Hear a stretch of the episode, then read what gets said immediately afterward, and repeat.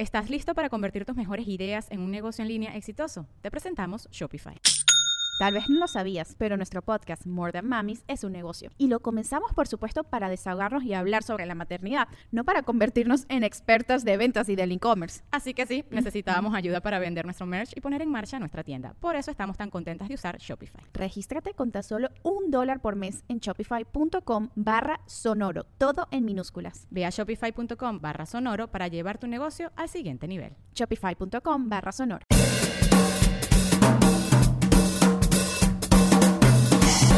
Hello, mi gente amada. Hoy me acompaña Nuno Gómez. Nuno, qué alegría verte, te amo. Ay, Qué bello. Se acabó, se acabó el coronavirus. muñeco, aquí estamos. Mira, Nuno, este. Nuno es director de. Coño, ¿cuánt- ¿cuántos videoclips has hecho, Nuno? El otro día saqué la cuenta, porque casualmente caímos en ese tema, y sacando la cuenta de los videos feos y lindos, porque uno, uno cuenta todo, estaba como entre los 221 videos. Mierda. Qué impresionante, 221. ¿Y el primero, cuál, cuál fue? O sea, el primero es, es, es como shady la respuesta, porque obviamente siempre... Ahí estamos bien, ¿no? Sí. Es shady la respuesta porque siempre que uno pre- me pregunta, siempre caigo en Victoria Amanecer, porque creo que se lo cuento directamente como mi primer video profesional, pero realmente mi primer, primer video, ¿te acuerdas? Hace tiempísimo, cuando comenzamos a hacer... Yo sé cuál es tu primer video. Ah, o sea, eh, sí, es como una banda, ¿no? De, como de merengue, algo así, ¿no? Oh, de sorpresa, plot twist, ya va. Antes de ese, porque eso que tú vas a decir es a punto 5, porque la gente no sabe que yo hice un video a punto 5 que nunca salió. Eso es un, eso es un, un fun fact. Cuando existía punto cinco, Claro, exacto. obvio. Que ni siquiera la banda original, sino eran los que heredaron la banda, ¿sabes? Eran chamos que no eran Oscarcito, Frank, no eran esa gente, era... era Ah, como una, una punto cinco segunda generación. Claro. Eso existió. Claro. Oye, Y- pero eso me parece innecesario. Y yo hice, yo hice el video de A.5, dame de eso, este, en su momento terminado, era, estaba haciendo comerciales, tú me conoces haciendo comerciales, y yo quería como meterme en el peo de los videos musicales. Y, y de repente yo tenía una gran amiga mía eh, que eh, era eh, novia en ese momento dado, después se casaron, con uno de ellos me dijo, tengo un amigo que hace video, llámelo. Me De llamaron. A punto cinco. Ajá, me, me llaman, me, me dan el tema y me dicen, queremos un video, y lo comenzó más. y lo comienzo a hacer, ¿no? Y lo comenzamos a hacer. Y um, al terminar, este, pues evidentemente yo estaba como, no me hallaba porque sentía que no era tampoco mi estilo, a pesar que estaba mi, mi, mi filmación ahí, o sea, mi, mi- a nivel de estética estaba algo mío allí, pero no me sentía como muy cómodo como lo que hago hoy día, por ejemplo. Es obviamente mi primer video, estoy descubriendo, es como cuando... Bueno, oye, ahí no tenías puta idea de nada. No, tiras la primera vez que esto crees que, bueno, creo que por aquí van los tiros, ¿sabes? Este, y claro, evidentemente cuando veo el, el resultado final, eh, yo digo, bueno, nada, ya está, fue, vamos a dejar que la gente le guste, está emocionado, mi primer video musical. A punto 5 se separa. O sea, que si a la semana de entregarles el video en la mano y que a punto 5 se separa. Y que, ¿cómo que se Y separa? te quedó ese Y ese video nunca, frío. todo nunca salió. ¿Te ha quedado otro así? Uf, tengo como por lo menos 10 que no han salido. 10 que están en la gaveta. Por problemas Por Z. problemas de, de la banda. Ah, o del de- cantante. se pelearon, eh, o la- no le gustó el tema al final, o de repente buscan un sencillo promocional que es más importante que el que hicieron, o de repente la disquera dicen que no es el, el approach para, para abordar ahorita y prefieren irse para otro lado. Me ha pasado de mucho. Tengo varios artistas que, que lamentablemente hemos tenido videos increíbles, ellos les encanta y que al final dicen como que, bro, de la mente, no podemos sacar el video ahorita. Mira, este. Los artistas, me imagino que algunos no te dicen lo que tú quieras, la idea, este, y otros vienen ellos con su idea. Sí. Son unas cagadas las ideas, ¿no? Con las que, con las que vienen, ¿no? O sea, hay tres estilos de clientes, lo veo de esa manera. La primera es que te dicen como que, brother, eh, esto es lo que quiero. Exactamente esto. No sé si es copia el carbón. Voy a estar yo llegando, hay una bailarina en la en un, en un como un gran lobby con una de estas lámparas. Chandelier gigante. Aquí va a estar, es- ella es mi novia, mi novia real, por Claro eso estamos haciendo este videoclip. También piden mucho que metan a gente, ¿no? Pero siempre, siempre. En Venezuela era más común que metían a la familia entera. O sea, eso era como muy común. Como que, bueno, este video es un robo de un banco. Bueno, y mi sobrina puede estar. Y que, pero es que es un robo en un banco. Bueno, pero la metemos como dentro del saco de dinero que sale. O sea, no sé, cualquier locura que tú dices, Ya. pero no tiene sentido. Eh, um, pero creo que también es porque un hecho de que es un evento tan especial para esa gente que dice, tengo que meterle a toda la gente que amo en ese Ajá, video". pero ya, me decías que hay, hay tres tipos de clientes. El primero es el que te dice, quiero esto eh, al carbón. Quiero... Póntelo así que hables como directo, porque si no, te lo Ajá, digo, pues yo ajá. conozco este micrófono. Entonces ponte como, Este acomódate enemigo, como tú este quieras. mío. Eh, no, tranquilo. Eh, entonces, bueno, el primero es, eh, esto es exactamente lo que yo estoy buscando. Quiero que lo hagas, así tal cual. Me gusta lo que estás haciendo, pero quiero que hagas esto. Ok. Es válido, o sea, porque al final cada uno es proveedor. Uno tiene que entender que también un- claro. no es tu video, es el video de esa persona que te llaman a ti a hacerlo posible, ¿sabes? Yo antes, eso me costó, me costó como unos buenos seis, seis años entender esa mierda. Entonces, eh, Hay que elegir las batallas también, ¿no? Porque Sí, si no. la idea es mala, mala, eh, eh, tú estás en medio en responsabilidad. Aunque sea, no decirle, mira, la idea es mala, sino decirle, ¿qué tal si, si con mucha inteligencia, eso es. Es qué hacer- tal si nos llevamos esto por aquí? Hay que ser astuto. Hay que ver cómo Claro. coño haces que tu idea se la metas por debajito y que él se lo siembre en su cabeza que quizás es mejor que la suya. Sin ofender los egos, porque eso es, muy, eso es muy complicado. Uno cree que dirigir es que sección y corte y cobrar. Y no, realmente un tema psicológico cabilla, no solamente con el cliente, la disquera, eh, toda la gente que está detrás del management, también todo el tema tuyo de tu equipo. O sea, es un tema de llevar la psiqui muy cabrona. Entonces, eh, en ese aspecto, pues tienes que ver cómo esa idea, que quizás no la compartas, cómo coño puedes hacer para que le hagas ver tu visión como si fuera su visión. Que eso es lo más complicado del juego. Y ahí es donde, donde te las juegas todas. Porque dices, brother, si esta me la estoy jugando, si no funciona, puedo tener o la posibilidad de hacerlo o la perderlo por completo. Que eso siempre es un riesgo. Entonces, el primero siempre es ese. El primero siempre es, brother, esto es lo que yo quiero. Vi este video, vi este comercial de Nueva Zelanda. Hay una, hacerlo". hay una clásica para cambiarle la idea a una persona que le dices al, al inicio. Mm. Le dices, mira esto que te propongo. Es lo mismo, pero... Y ahí le metes una vaina que no tiene nada que ver. Que no es lo mismo para nada. No. Es un poco como cuando tú dices la, la clásica de con todo respeto, vete, vete para el coño tu madre, ¿sabes? Esa no me puedes decir con todo respeto. Siempre. Entonces, eso, eso eh, bueno, yo siento que es una buena técnica decir es lo mismo, pero y le cambias toda la idea. Ajá, entonces, segundo tipo de cliente. El segundo tipo de clientes, tengo un- una idea y quiero que le forma. Que eso Ok. pasa. Por ejemplo, ahorita acaba de sacar el video de Osuna Caramelo, por ejemplo. Y Osuna me llamó un día y me dijo, brother, yo lo quiero una piscina completamente como si fuera caramelo fundido y en el medio hay un kayak con una mujer. Ok. Eso es todo. Como una, pero él quería eso como, como una escena del videoclip. Sí, como una imagen. Le dice, tengo esta imagen. Ok. Y yo quiero que esto sea reflejado en mi video. Tú después ves lo que te, lo que te quieras inventar en base a esto. Y yo, ok, perfecto. Y formando, creé un mundo de caramelo en función de eso, donde vive y Creo parte- un mundo de caramelo. Katy Perry, ¿que dónde? Sale que, "Ah". este, y bueno, hicimos eso. Hicimos un mundo donde era un árbol donde las manzanas son caramelizadas. Un mundo donde habían puros ositos de... O sea, que él tiene un oso como mascota en su logo marca. Y Claro. pu- puso puros ositos de goma Estoy bailando. ¿sabes? Que grabaste un videoclip en, en Tokio, ¿no? Es también, ese oso es, el- es básicamente la marca de él, es el logomarca de él. Entonces todo fue girando en forma de cómo coño parto de una piscina. ¿Cómo con hacer kayak. todo de caramelo? Y ahí. O por ejemplo, Que Chirinacho. es una buena idea, ¿no? A nivel... Siento que, que también, ¿no, ¿no te parece que, que cuando no se profundiza demasiado una idea queda bella también? O sea, como una cosa tan sencilla como eso, todo va a ser de chocolate y ya. Y el Yo me- esfuerzo realmente es en poner todo de eso. chocolate y el detalle de que todo sea de Yo amo chocolate. conceptos. O sea, a mí no me gusta un video random. Yo odio un video que está todo por todos lados desordenado, que está todo al aire, meladilla. O sea, a mí me gusta, si vamos a hacer un video, vamos a hacer un video con, un- con una temática específica y sacarle la mejor punta a eso. Pero no todos, no todos tus videos tienen historia, ¿no? No, lo que pasa es que todo el mundo me, me encasilló, los primeros tres años de mi carrera, todo el mundo me encasilló como que en uno solamente pone viejitos, cáncer y niños.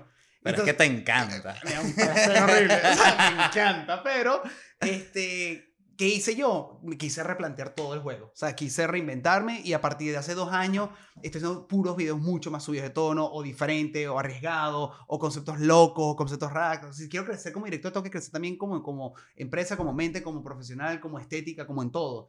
Y, Claro. y eso fue lo que hice. Entonces, ahorita estoy haciendo como esto. Y, te- y respondiendo un poco a lo que tú venías diciendo antes, es brutal que de repente un artista te llama y, y que su idea sea una piscina de caramelo fundido con una tipa en un kayak en el medio. Ya de por Sí. sí la premisa es arrechísima, me gusta, ¿sabes? Yo sería como, si yo fuese cantante, sería el peor cliente, porque yo llegaría con un guion escrito ya.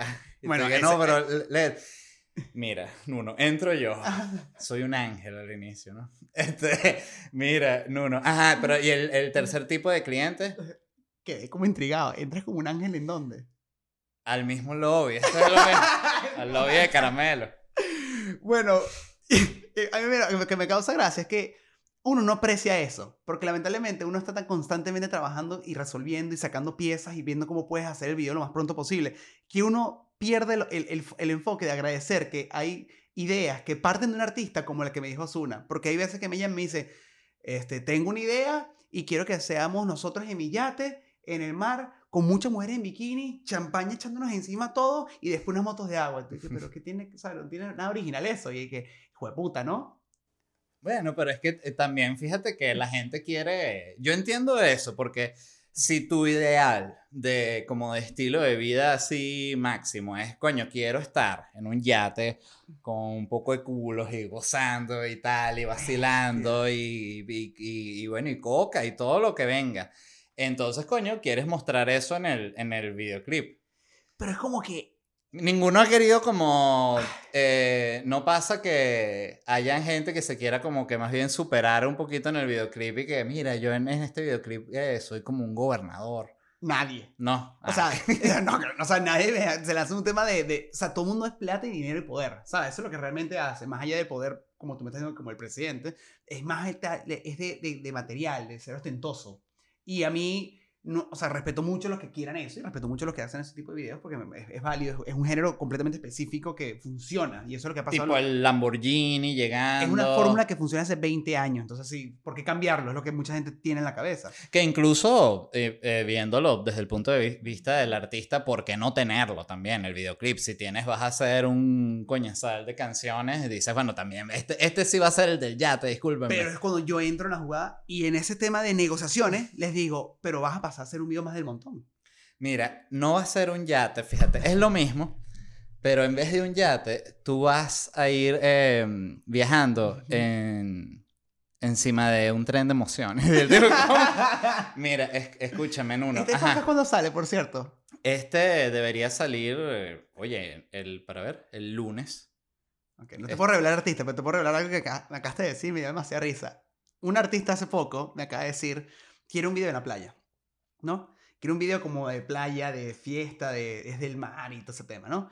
Entonces, hice lo mismo que acabaste de decir, que por eso me da demasiada risa la coincidencia. Me llega y me dice, y yo le digo, ok, me gusta eso, me gusta el tema que tienes ahí, el concepto del mar como tal. ¿Qué pasa si lo llevamos como si fuera un tren bajo el agua? Entonces, le metí el tema del tren, le metí bajo el agua y toda la temática del video es un tema de un Es tren un submarino. Entonces, es un submarino. Entonces, él en este videoclip, Osuna, es un capitán de un submarino nazi, huevón. Mira, este, eso me encantaría de ese videoclip. me encanta que tú en un mes Este- veas, salga y veas un video. Exactamente, dices, wow. Mira, has trabajado en uno con, con gente de verdad famosa. Porque a mí, a mí me pasa que me dicen y que, ¿qué se siente ser famoso? Y yo, digo, yo no soy famoso, un coño de madre. A mí sí me conocen muchos venezolanos, eso sí es verdad. Este, y tengo, entiendo, un grado de, de fama, porque también lo tengo, porque Es que no, no eres decir que lo pública, tengo. obvio. Pero estamos hablando de Daddy Yankee, que es una vaina así como. Daddy Yankee. ¿cuánt- Has hecho varios videoclips con él. Yo he, ¿no? he tenido la oportunidad de tra- trabajar con él en cuatro videos. Fíjate que a mí me pasó con Daddy Yankee, que yo estaba totalmente negado al reggaetón, ¿no? Eh, evidentemente como desde un punto de vista rebelde, y después porque dije, creo que también está bueno, si tú has hablado paja del reggaetón, fíjate cómo era mi punto de vista, o sea, si tú has hecho chistes que jodes sobre el reggaetón, ya empezó gente a cambiar la opinión, yo no voy a ser el primero que también, sí, yo también cambié la opinión, yo no, yo me mantuve duro un tiempo, este... Y después hubo un momento que realmente fue en este momento justo como cuando entra... Sí, yo diría que como Bad Bunny, cuando entra Bad Bunny ya algunas canciones de Bad Bunny me empezaron a gustar. Pero después dije, coño, voy a escuchar Daddy Yankee, ¿no? Porque es, es como si tú vas a escuchar rock, bueno, vas a escuchar los Rolling Stones, Claro, ¿me entiendes? Vas a escuchar claro. Led Zeppelin, ¿me entiendes? Entonces, bueno, dije, voy a escuchar Daddy Yankee y he, he entrado como en una locura, no hay otra forma. El, el, ¿sabes? En Spotify, cuando tú pones este, estos playlists que son Te DCs, sale This is Daddy Yankee. Bueno, era que prendele pampa. Era una vaina que no podía, era como que me quería caer a coñazos, pero no, ni siquiera con, con un hombre, sino como con, con un yate o alguna vaina. Me, me, me, pareció, y fue ahí que lo entendí, dije, qué arrecho es este género, de verdad, y, y qué bolas Daddy Yankee, de verdad, qué, qué talento. Es un, y además que para mí es una de las personas, es el caballero, brother, de esa industria. O sea, esa persona he trabajado con muchas personas y es increíble que tú le das una hora llamada y Daddy te llega media hora antes, puntual, respetuoso, saluda a todo el equipo. Claro, pero ¿no te parece que la gente, usualmente los más, más famosos, los que son más, más exitosos, también suelen ser los más serios? Y, y me parece que son los que más... Fuera de cuando están también, estamos hablando de una persona, eh, porque imagínate, Kurt Cobain, ¿no? Que Kurt Cobain llegó tarde, bueno, pues estuvo a punto de suicidarse en el hotel todo está bien. Entonces, este, es como que depende del, del, ¿Te parece que... Mm, lo que quiero decir es que yo siento que yo recuerdo cuando hacía el programa este de la sopa Venezuela, que mientras más novatón era el invitado, en el sentido de más poco tiempo tenía en medios, más mojoneado estaba, más creído, más llegaba que si con una gente que lo asistía y de repente invitabas a alguien famoso y llegaba solo, tranquilo, sin tanto pedo. Es, lo que te iba, a decir, siento que mientras más fueron personas que sufrieron la carrera, que la batallaron, que, que comieron, ¿sabes? Que, comieron cable, que en verdad la tuvieron difícil para arrancar, son los que más valoran hoy día donde están ubicados. Y por eso es como que valoran tu tiempo, valoran eh, los horarios, valoran el esfuerzo que hay detrás de un tema, el esfuerzo que hay detrás de un video, el esfuerzo que hay detrás de un mercadeo, de una canción, de hablar, de salir, de decirle a las personas, gracias por escuchar mi música, que hoy día una persona que pega un palo y automáticamente se mojonea. Mira, una, una pregunta, Nuno. Cuando haces un videoclip de estos, de estos tipos que ya son tan grandes, el, ¿cómo es el, la gestión? ¿El videoclip lo paga la disquera? ¿Qué, ¿Cómo es ese peo? Eh, el artista tiene algo que ver ahí, se involucra. O sea, es, que hay muchos casos. O así como son productores también. No, sí, no, porque todo depende mucho. Por ejemplo, todo tiene que ver que si son disqueras independientes, son ellos personalmente, si viene de su bolsillo, si viene de un, inversionista, si viene de una disquera, todo, todo tiene. Todo tiene Yankee, por ejemplo, es una disquera. Él, tiene su propia disquera. Este, y evidentemente todo parte de él. Eh, todo parte inclusive de su propia compañía que él ya viene estableciendo hace muchísimos años atrás. Eh, por eso de repente tú ves que eh, un artista que está manejado por, una, por un label o una disquera te dan un monto específico que es el monto que está aprobado por la disquera para gastar o invertir en ese artista durante ese mismo año. Entonces te llaman, te dicen, hola Ale, ¿cómo estás? ¿Un número de videoclips? Por ejemplo, si ellos tienen, eh, desconozco cuál es el número, ahorita como el average que, que cada artista tiene que sacar al, al, año porque todo ha variado. Viste que tú te recuerdas hace, te puedo apostar que tú te recuerdas hace cinco años atrás y los artistas duraban dos temas al año, máximo. Y, claro, eso se acabó. Y duraba seis meses un tema y escuchabas seis meses el mismo tema y la gente lo bailaba, lo, y después salía otro tema al final, ¿sabes? Ahora es un mes, dos meses, como mucho un tiempo de viralidad de un tema. Entonces ahorita no sé cuántos números de videos sacan por año. Hay muchos varían. O sea, tú ves de repente, yo conozco una, saqué cerca de ocho videos al año.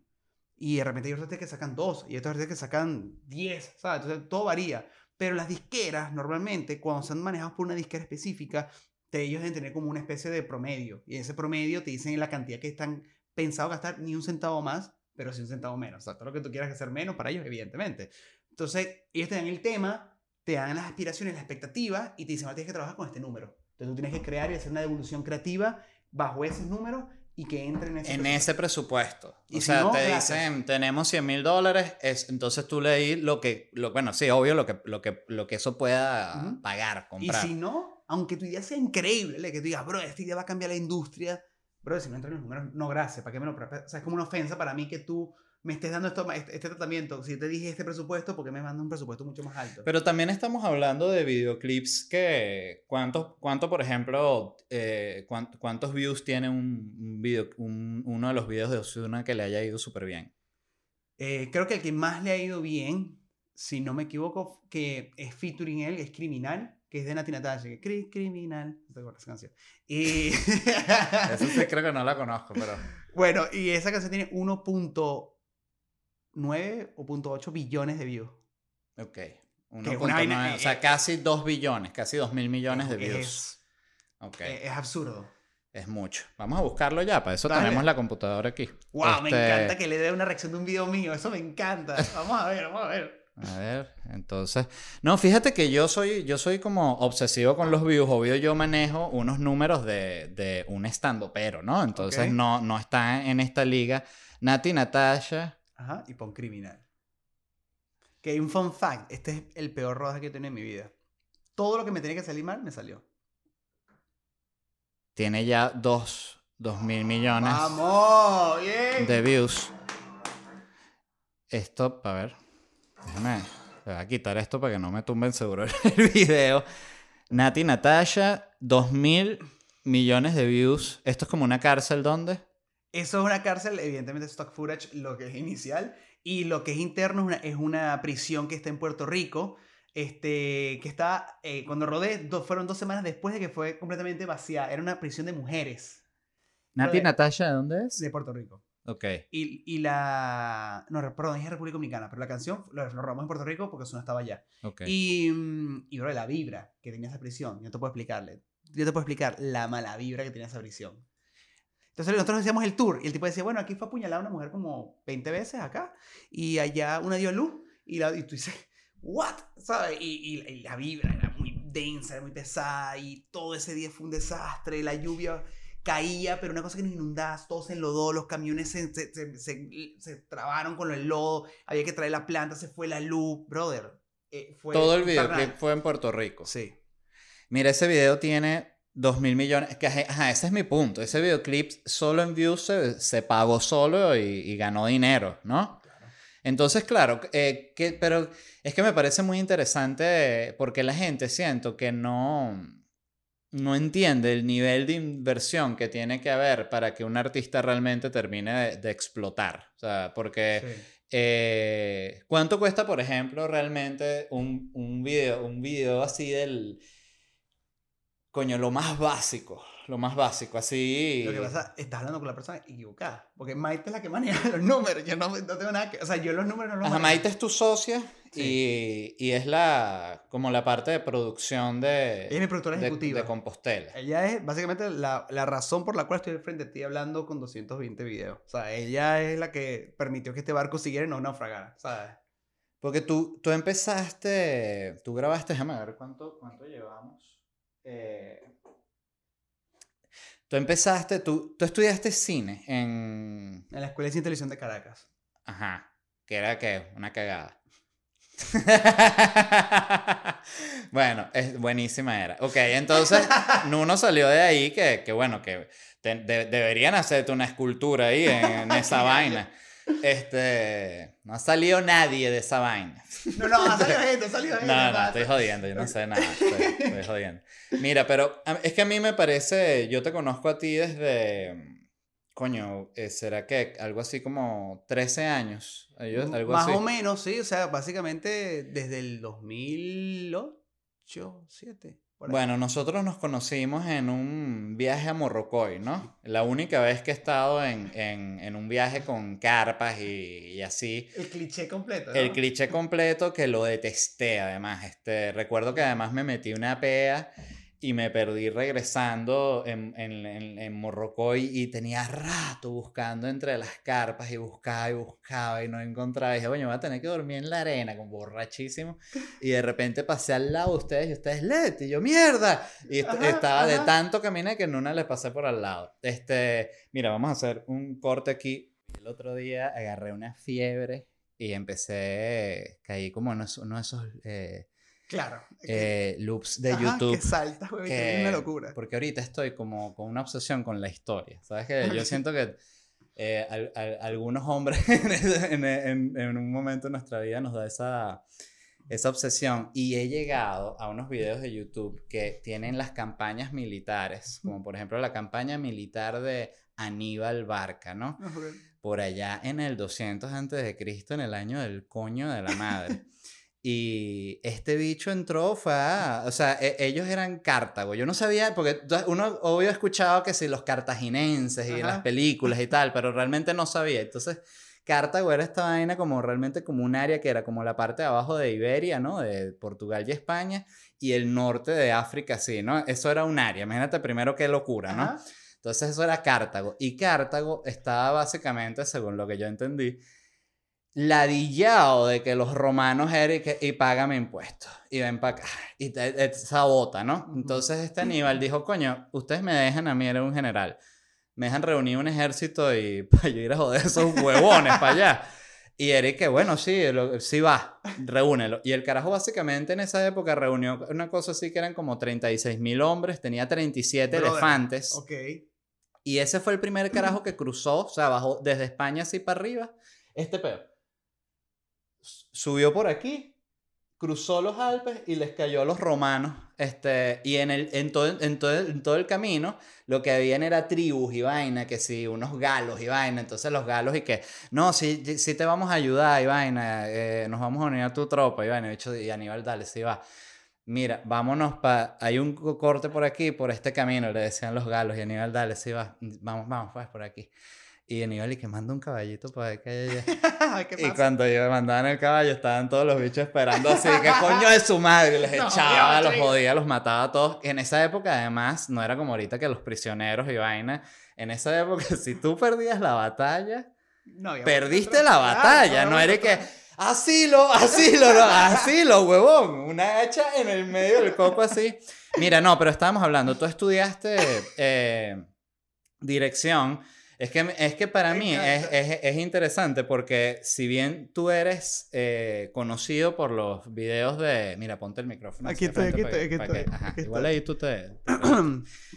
que si tú eres conocido por los, por los videoclips, para mí, este, yo te conozco porque hicimos uno, la primera vaina que yo hice en mi vida grabada de comedia, que fue Tarjeta Roja, que primero me encanta porque eh, tuvimos esta idea de hacerla y tal, vamos a escribir un guion. Y en vez de pensar como vamos a hacer unos sketch de dos minutos. Porque partió de ahí. Partió de Este- hacer sketch cortos.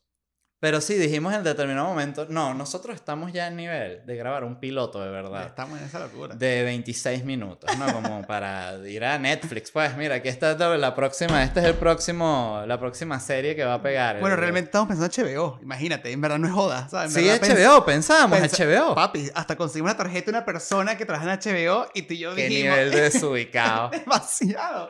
Y dijimos, vamos a hacer la serie, tenemos el contacto y si hacemos un piloto con tres capítulos, me acuerdo perfectamente, tenemos con qué vender la serie, vendemos enlatado, nos pagan la serie y nos dedicamos a esto. Claro, porque yo siempre te, te he visto a ti, o sea, porque es como que tú eres un fanático de la comedia, pero de verdad hardcore, hardcore, hardcore, de, de ese tipo de gente que yo considero para la cual como incluso la comedia es como parte de tu estilo de vida, la risa, toda esta mariquera. Eh, pero grabamos esta vaina que yo recuerdo que además tardamos como un año, eso fue con, con Daniel Pistola, con José. Rafael. Era digno un documental tipo el de, el de este director que quiso hacer siempre Sancho Panza y, y- y Sancho Pancha y, y el... Quijote. Y el Quijote, que tiene como años haciendo esa... Yo creo que nuestro documental de cómo se hizo el primer capítulo de 20 minutos, que duró un año en hacerse, es, es increíble. pelando demasiada bola, demasiada bola. Y había gente que se sumaba a la vaina así, que no, yo puedo, yo produzco esa vaina, un loco tampoco. O sea, era como que mierda. Pero, ajá, y luego de eso, este, yo recuerdo que empezaste a trabajar en, ¿cómo se llamaba este lugar? La, The Moore Movie. The Moore Movie. Claro. Que ahí eras director de casting. Claro. Recuerdo que te, a veces te, te, te iba a visitar allá a la, a la oficina. Y, y después dirigiste tus primeros videoclips. ¿Y cuál fue el primero así que pegó duro? Fue Amanecer con Víctor Díaz. Porque yo hice Cindy López. ¿Te acuerdas de Cindy López? ¿Te acuerdas que hacía la canción para Tarjeta Roja? Yo hice Ajá, yo- Cindy López. Yo arranqué ahí el primer video. Ese fue el primer video que fue eso, un estudio, me invitó, la grabé con mi 5D, o no, la 7D, y listo. Y dije, coño, qué pinga esta vaina. Me gustó. Llegó a punto 5, coño, Big Budget, vamos a intentarlo. No decía Big Budget, pero había Big Budget comparado con Cindy, no había nada. Este, lo hicimos, no funcionó, o sea, no salió. Oye, está frustrado. Y yo mismo me cerré las puertas. Dije como que, verga, no voy a hacer más videos musicales. Esa persona de A.5 5 me invita a su, a video como solista. Y me dice, te voy a hacer un video, ¿quieres hacerlo tú? Porque tuvimos buena experiencia con, el último A.5. Y digo, dale, lo hago. Y fue el primer video Ese que- fue Víctor Drija. No, ese fue el primer video que yo puse la firma, brother. El Ah, primero, Nuno el Gómez. primera vez que yo puse la firma, que todo el mundo me decía que estúpido, que imbécil, que gólatra, que huevón, ¿quién pone una firma? Si eres marico, chico. Todo el mundo me insultó, todo el mundo se burló y todo el mundo cuestionó la vaina. bueno, Nuno todo picado. Marico, todo el mundo dijo que estamos locos. ¡Qué huevones! Voy a hablar de Yankee. Mira. Bueno, ¿qué opinas la firma? Ponla, papi. Este, Y, y claro, sal- salió el video y ahí dije, yo creo que no voy a hacer más videos musicales. De verdad, no, no, yo voy a dedicarme a hacer cine, quiero hacer cine, quiero hacer cine, quiero hacer cine. Y exploto toda la parte de los videos, de los comerciales lo más que pude. Llego a tener como de cierta manera un, un buen approach a ciertas marcas importantes como Pepsi por debajo. Y Pepsi me ofrece directamente hacer los, los Pepsi Streams. Con, con, bueno, Verónica Ruiz con todos los, los grandes amigos que me, me invitaron a este proyecto. Y en el Pepsi Stream conozco a Víctor Drija. Y el fun fact de la que yo, muy poca gente lo conoce, pero el fun fact es que yo odiaba a Víctor, lo odiaba con toda mi alma. Me ¿Por qué? parecía, porque decía, somos tú y yo, me parecía ridículo esa vaina. Un bicho que si, no sé, carajo de si 28 años y que, hola, tengo 15 años fumando un cigarro. Que, bueno, Coño, no. pero es que esa gente también haciendo aquí un, un breve paréntesis, eh, y esto lo puedo decir yo porque no soy ellos, este, los explotaba a esa gente que les decía que, y bueno, aquí llegó su pago este mes, ¿saben qué? Y ellos decían, es otra vez una cachetada, son dos cachetadas, huevón. Y rico mal.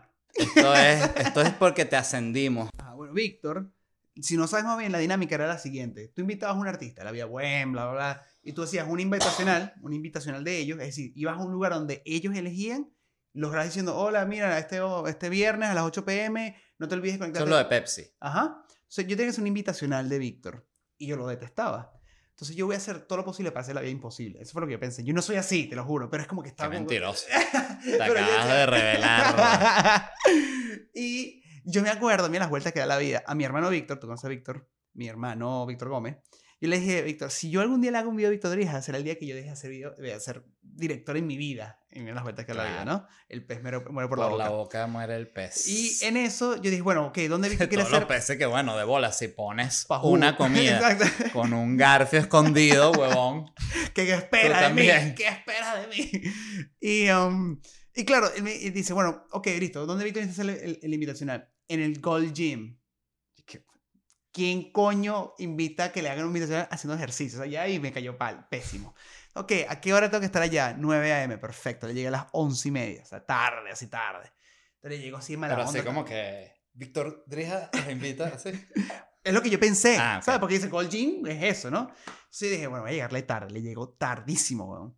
Estoy llegando y está el pana sentado así y me dice, ¡Hey! ¿Cómo estás? Y yo, "¿Qué es esto? ¿Cómo estás, bro? Mucho gusto, un abrazo así. ¿Quieres un sándwichito? Ve, bro, haz un sándwichito para el brother acá. Fino, vamos a rodar. Ok, ¿qué es lo que tienes en mente? Cuéntame. Y yo mi cabeza, o sea, estamos en un gimnasio y yo de mala onda. Coño, me gustaría como burlarme de ti, tipo que estás haciendo pesas que sí, que sí, uno, dos, como tu canción 1, 2, 3, y después cuando ves a cámara dice como 1500 y plum. Y me abro el plano y tiene unas pesitas pequeñitas, ¿sabes? Que me parece que era increíble. Y yo dije, la voy a lanzar, este chico va a decirme que no de una. Se caga la risa y yo, plomo. Y fue a buscar las pesas más diminutas, buscó la vaina y, ac- y lo actúa. Y yo dije, bro, ¿qué está pasando aquí? Y yo digo, y yo comienzo a grabar, pero no me escucha, pues mucho ruido, ese típico que te dum, dum, dum, ¿sabes? Y le digo, bro, es que no escucho muy bien. ¿Cómo no? ¿Cómo no? Se va, paran la música de todo el Gym y vuelve y que, ¿todo bien? ¿Necesitas algo más? Y yo, no, no, dale, dale. Bro, resulta tan amable y tan amoroso el coño madre que me termina siendo amigo del pana y es uno de mis mejores amigos hoy día. Y él mismo, en el misma pauta que le hice a bien posible, me viene y me dice, ¿y si hacemos un videoclip tú y yo? Bueno, es que tiene, eso es tener una, una mentalidad pragmática. Además, esa familia, Es todos, todos bailan, cantan, el otro en el Cirque du Talentoso, Soleil, brother. que por cierto me genera mucha curiosidad. ¿Cómo será el Cirque du Soleil de Messi? ¿Tú, cómo, sabes que hay un Cirque du Soleil de Messi? se acabó, si, si no me equivoco, o se mantiene vi- vigente. Yo no sé, pero, o sea, entiendo Sí que todo que lo que hace hubo. Cirque du Soleil es como yo no lo he visto nunca en vivo. eh, Nunca. Ni un No, ni quiero. No me, Pero, no, no, me gusta. brutal, No me gusta a mí eh. como esa magia gay así. No, No, me- no, no, es increíble. No, no, no. Yo te voy a llevar uno, yo te voy a llevar uno. Este, bueno, el, ellos siempre es como una magia. Yo recuerdo, eh, llegué a ver algunas cosas del Cirque du Soleil en video, ¿no? Este, incluso antes del Cirque du Soleil recuerdo que ya se empezaban a ver eh, como unos shows eh, que eran como, salían como dos papeados con unas mallas negras así, pero rayados, como cuerpo de gimnasta, ¿no? Ajá. Entonces de repente un papeado le, le- le extendía la mano hacia el otro y el otro le- se ponía así y el papeado levantaba al otro papeado que estaba parado así como una posición y que es imposible que lo pueda levantar así. El bicho lo levantaba así y levantaba el papeado hasta arriba que quedaba como en una un talón que uno dice ¡Mierda! mierda. O sea, es impresionante al mismo nivel que es super gay. Claro. Pero bueno, el, el, después hiciste, recuerdo, un video con, con Víctor Dirija que hasta volteaste un carro, que eso para ti fue cuando tú usaste una bola Yo que dije, este es mi it". primer carro volteado. Claro, I made Pero ahí it. ya, lo- o sea, lo voltearon y lo dejaron volteado, no, no grabaron como lo volteaban, no. No, mira lo loco que fue. Yo necesitaba un accidente de carro. No tenía plata para chocar dos carros. ¿Qué hice? Lo turqueaste Mi como productor hacen te- los grandes Mi directores. productor tenía un aterio. ¿Y qué hice? Fui a un junkyard a buscar un aterio chocada de algún accidente. Vi mismo, mismo color. Este año fue. Se le pagó una cosa al gruero. En una chivera. En la chivera me la voltearon, grabé y ya tenía delante y después del choque. Perfecto. Yo, ahí yo me acuerdo que yo estaba demasiado emocionado. ¿sabes? Voltear ese carro y poner a Vito de Rija cantando De ti no me voy a olvidar enfrente del carro volteado y dije, ok, ok, I made it. Estoy, estoy haciendo lo que quiero hacer y cómo lo quiero hacer. Fue Mire, ¿y fino. por qué, por, qué, por qué quisiste ser director, Nuno? Eh, es muy loco, pero es que. O sea, mi padre alquilaba siempre tres Betacams al- al- a los fines de semana. Siempre íbamos al- a, la rental de la Candelaria, alquilamos tres películas de Betacam y las, nos encerramos los fines de semana a verlas. Yo creo que vi The Shadow, la de Alec Baldwin, como sin mentirte unas 74 veces, ¿sabes? Y las tortugas ninja y todo eso. Que en la misma época, en la de, de ¿recuerdas Darkman? Claro, Liam Yo Neeson, recuerdo amo esa Darkman película. fue una película que la recuerdo como esa misma época y también la del el pato ese que pelea como con unas cucarachas y una vaina, ¿sabes cuál es? El- rarísima, rarísima sí, esa sí, película. sí. Este, esa, esa, esos fueron los 90, que era, era cuando se hacían películas, de verdad, qué buena generación también, porque Robocop es de los 90. Claro. Este, Robocop pero ¿cuál estábamos diciendo la, antes? The Shadow, la de los... pa- la- la- Darkman. Darkman, ajá. Que es este tipo que es como un superhéroe que se le, la piel se le vuelve mierda. Es, es muy rara. Esa es de Sam Raimi, ¿no? Sí, señor, muy bien, see. Y, Bueno, y no, Liam yo- Neeson, Es que papá. yo tengo una conexión con el cine porque a mí, eh, yo realmente mi, mi acercamiento inicial, vamos a decir como que vamos a, a llamarlo a los medios. o el mundo del entretenimiento, como le digo yo a veces con alguien que no es un especialista. Eh, fue porque yo siempre quise, o sea, yo amo el cine y siempre quise dirigir y todavía pienso... eh, De que te conozco me has dicho eso, sí. Este, lo que pasa es que yo ya me di cuenta que yo puedo seguir la ruta que han seguido otros comediantes eh, y otra gente de, de mi estilo, que es que simplemente va creciendo en su carrera tanto, tanto, tanto, que llega un momento en el que simplemente puede reunir un crew y decir, miren, voy a grabar una película, la voy a dirigir, Totalmente. ya escribí un guion y, y también... Bueno, mira eh, Jason Bateman, marico. Pasas tanto tiempo que, o- ojo, porque eh, Aaron Sorkin hizo una película que la, la grabó él, que ese Ujú. tipo es un animal de, de guionista. Durísimo. Y la película es Molly's Game, Ujú. Una mierda de dirección que parece, Yo no la vi, parece pero un leí comercial de pésima- Banesco. pésima Es- crítica. Bueno, porque fíjate que ahí es que él dice que es el mismo error en el que seguro, eh, en el que voy a caer yo, pero no, no lo creo. Es, es que él dice, ya va, yo he escrito todas estas películas, todo el mundo me jala bola, yo sé dirigir una película. Y no sabes, marico. Porque... Bueno, mira, Frank Miller, alguien- Frank Miller, que es de Sin City, lo pusieron a dirigir una vaina más de Spirit y fue un no vale, pero Frank Miller ese es el que es como una bruja, ¿no? Frank Miller es el que hizo eh, el- las novelas gráficas como más relevantes de Batman. El de V de Vendetta. Eh, y él hizo, sí, No. hizo Sin City, hizo The Dark Knight, hizo... Él es el... el- Pero V de Vendetta es, es él. no, él es, ese es El eh, que Alan V de. Vendetta, ese es como un, un brujo, ¿no? Que ese es loco, sí, pero es un genio, un crack escribiendo. Pero ese es un brujo, es un Sí, druida, el que tú dices, el de, el de Sin City, que sí, que la o detestable la segunda película. Que Que la bueno, primera la hace de Robert, Ro- Robert Robert Rodríguez la Rodríguez. hace es excepcional, claro. Peliculón. Esa película me encanta. Bueno, y él dijo, yo voy a codirigir. Y codirigir, y Rodríguez como que, bueno, dale, pues qué carajo, ponte a codirigir ahí. Si me das los derechos de hacer la mierda, te, te pongo como codirector.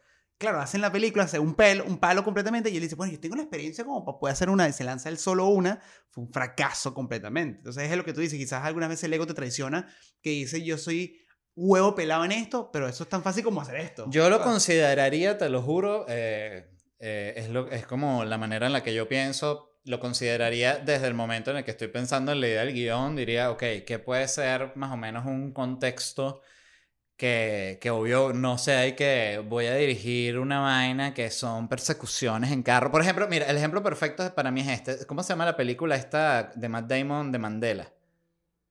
Eh, ah, Sí, me acuerdo perfectamente. Bueno, esa vamos a peli, la buscamos, ok. Este, esa peli eh, de Mandela y Algo de Impossible, ¿no? Eh, algo así. Mandela, eh, Mandela. Morgan Freeman. Invictus. Invictus, muy bien. Ok. Invictus, eh, que es una película de, de, de Clint Eastwood, es sobre el rugby, ¿no? Y cómo el rugby es un factor unificador en todo el tema racial y, to- y todo esto, ¿no? Las escenas de los juegos de rugby son una mierda. ¿Por qué? Porque Clint Eastwood es un viejo que no le importa nada de eso. Y ay, ajá, aquí cae la pelotita y cae aquí, y ya el otro pasa la pelotita. Jueguen, jueguen. Entonces, y ya, entonces las escenas que en, en el que realmente dentro del guion sí tienen, juega unos, punt- unos puntos climáticos arrechos, realmente no, no está respaldado en dirección. Claro. Entonces, ahí yo lo que pensé fue, coño, si tú eres de, un, de tanto nivel, justamente, yo no tendría pedo en decir, coño, déjame con- eh, contratar un codirector para que me ayude con esta escena. O por lo menos un director asignado para hacer ese tipo de coreografías, bien sea de un juego de, de rugby como, o algo. o como el director de la, de la segunda unidad, sería eso. Que ejemplo, sea contratar como, mira, tú vas a ser un, vamos, un super director de segunda unidad y vas a estar encargado de grabar todos estos juegos porque mira cómo la estoy que cagando. sí existen. John Wick, por ejemplo, tiene un director especial que solamente se encarga de hacer la coreografía de los stunts de la pistola de Keanu Reeves. Él tiene idea de cómo es la situación del director y contrató a una persona que le, le coreografíe básicamente cómo es el peor del plan, plan, plan, plan. Y él mismo ve. Keanu Reeves. No, el director. Ah, ya. Y él, claro, evidentemente él dice, ok, ¿cómo es la coreografía? Y el director que le está coreografiando eso le dice, la cámara cool que de repente agarran el peine en la pistola, la- lo rebota, le pega en la cabeza, entonces yo pienso que la cámara podría hacer esto. O sea, le da sugerencias, ideas me- y lo arman. Que me quedé loco, el otro día vi en, en Twitter, alguien retuiteó como que esta escena de la película de Tarantino de Once Upon a Time in Hollywood, ¿la viste? Mm, Claro. eh, fan de esa película, ya la he visto varias veces. verdad? Yo soy un enfermo de Tarantino, pero la, la de. ¿Cómo se llama esta? Eh, La de los vaqueros, eh, pero la. Eh, Eight- eh, Hateful Eights. Hateful Eight. Es, esa película, me, o sea, igual me parece una huevada porque Tarantino es buenísimo, pero me pareció aburrida. Esta sí me encantó. Y la escena de la, de la pelea de Bruce Lee con Brad Pitt es un plano secuencia y lo muestran ahí que es como que, como que, no, no decía parafraseando lo que decía el tweet, como que esto es un plano secuencia que no es como que una sacada de huevo de que es un plano secuencia. Claro. ¿sabes? Es, es- ni te das cuenta que es un plano secuencia, no es esta vaina que te sigue o todo el pedo, sino que simplemente es como que la cámara Te, se la- va te va llevando como audiencia. vuela hacia- Claro. va, va hacia Brad Pitt, va Eh. hacia este, la voz y, y obvio te- toda esta gente que existe ahorita que sí que básicamente agarran el, el trabajo de directores y vaina y lo, lo deconstruyen para, Sí. para hacer para sacar views de YouTube. Mira, volviendo, este alquilaban las películas. Sí. Y, mm, y coño, obviamente se desarrolló una, una, necesidad de ver siempre cine. Era como mi escape, era lo que más me gustaba hacer. Realmente eran mis mejores momentos de mi infancia.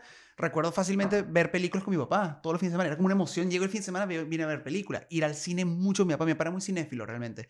Y mm, es cinéfilo todavía. Y él siempre me llevaba a ver películas al cine y era una emoción muy grande. Y me, me complacía diciendo películas que él odiaba. Yo creo que sí, me acuerdo cuando le pedí por favor, así, llévame a ver Spawn. ¿Te acuerdas de Spawn en cine?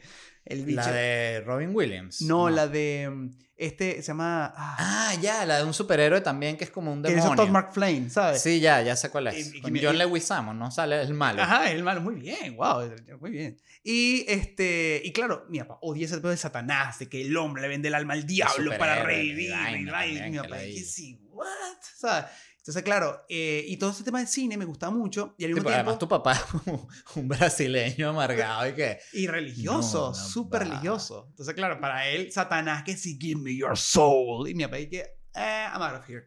Sí, chao. Pero es malo el, el, el, el dios ahí o o algo así. sea, al final Spawn como que... eh, O le- sea, tu papá ve que sí, Constantino y le, le da un infarto, una vaina así. Más o menos, y más cuando Gabriel es el que traiciona a Dios, bueno, no te puedo ni contar. Entonces, entonces, la cosa es que yo, tú, tú me conoces, la gente que me conoce sabe que soy un gamer, sea, me encantan los videojuegos. Y yo nunca tuve una consola cuando era niño, porque mi mamá piensa que eso era para flojo y para bruto. Entonces, claro, este, mi mamá dice, no, eso te va a poner más flojo y más ignorante. Entonces, bueno, ok. Entonces yo insistía, oye, por favor, por favor, dame una, una consola, quiero un Nintendo, un Nintendo nada más, brother, ¿sabes? Mi mamá, nada, nada que soltaba prenda. Y yo todavía me acuerdo que yo le escribía a San Nicolás y que quería San Nicolás. Mi mamá no me queda un Nintendo, pero me lo puedes dar tú. Y San Nicolás me mandaba una carta con la letra de mi mamá y que hablé con tu mamá. Y ella tiene razón, esa mierda es para Floyd y para Bruto. Coño, San Nicolás, que hijo de puta, ¿sabes? Y este, qué rechera. Y, y después de eso, recuerdo que de tanto joderle la paciencia, mi mamá me regaló una cámara. San Nicolás y que deja de joder a tu mamá. Y que, bueno, pero San Nicolás ah, escribe así, mamá. Ah, bueno, entonces ahorita te tengo que explicar también qué escribe San Nicolás. Así con los dedos manchados de Sharpie que acaba de escribir la vaina. Y Ajá, pero ¿en qué momento? eh, es eso, mi, mi mamá como a los 11 años me regaló una, una, una cámara videocasera, como para que me sacara el pedo de la- del Nintendo. Como que toma, en vez de meterte tu, tu cabeza en el Nintendo, mete la cabeza en esta camarita y nos grabas en los cumpleaños y en las reuniones, ¿sabes? Y yo creo que ella nunca se imaginó que esa vaina iba a definir mi vida. ¿Sabes? Realmente desde que yo agarré la cámara, era como que, ok, yo veo películas, me gusta el cine, esta cámara captura movi- eh, imágenes de movimiento. ¿qué ¿qué-? ¿Pero qué edad tenías tú ahí? 11 años, ¿no? más o menos. Ya, Sí, es- es súper. Es más, sí, es que puedes encontrar más o menos como tu vocación. Ajá, pero entonces ahí ya decides, voy a, voy a estudiar. No, era como, una, era como un hobby. O sea, realmente nunca me imaginé. Es que, marico, es muy raro. Tu pero familia. tipo en quinto año del. del de, Ahí yo de- tenía idea de que qué era y qué quería hacer. Pero es que, marico, tienes que entender que yo con mi, mi mamá es, es, es- es- administradora. Mi papá eh, era vendedor al mayor de tal de piezas de, de repuesto de carro. Entonces, para ellos que vienen de, zonas de, muy, de, de mucha pobreza, eh, de, de muchas carencias, que trabajaron toda su vida para pagarme mis estudios, para yo ser, no pasar la... la, la, el- la Como para que tú estés y que ¡Acción! Claro, para ellos era demasiado... Por el amor de Dios. O sea, mi mamá era como que, por favor, mi papá también, como que era demasiado difícil ver una carrera digna siendo director. Para ellos era abogado, ingeniero, médico, ¿sabes? Eh, Astronauta inclusive, ¿sabes qué sé yo? Pero director de cine, para yo era vivir debajo de un puente ahí en el Guaire y echarle bola y, no- y no caer dentro Que además ser astronauta es tan difícil que si yo tuviese un hijo y me dice, papá, quiero ser astronauta, le digo, no. O sea, eso es como decir, quiero ser de la Fórmula 1. O sea, eso es, Mandarlo a matar. es muy peludo, hijo. Sí, sí. Y bueno, entonces eh, fue algo que realmente nació en mí poco a poco. Comencé a hacer cortos con los panas de la cuadra, comencé a noticiero del colegio, comencé a hacer sketch humor como Jackass con mis panas. O sea, sin querer, fue como que fue creciendo en mí. Y llegó un punto y dije, brother, yo quiero ser director. Comencé a generarme eso en la cabeza, me gustaría hacer esto, porque yo soy pésimo con los números, soy pésimo con muchas vainas, pero se me da bien. Pero tú eres un- una persona que, que trabaja, que eres wor- lo que se llama un workaholic, ¿no? Sí. Genuinamente. O sea, de verdad, porque fíjate que el... Yo siento que la mayoría de la gente no trabaja un coño de madre. Estoy hablando del el 80% de la población. Este, trabajan así como que... Porque mucha gente, y esto no es porque sean flojos, sino que mucha gente no encuentra su vocación.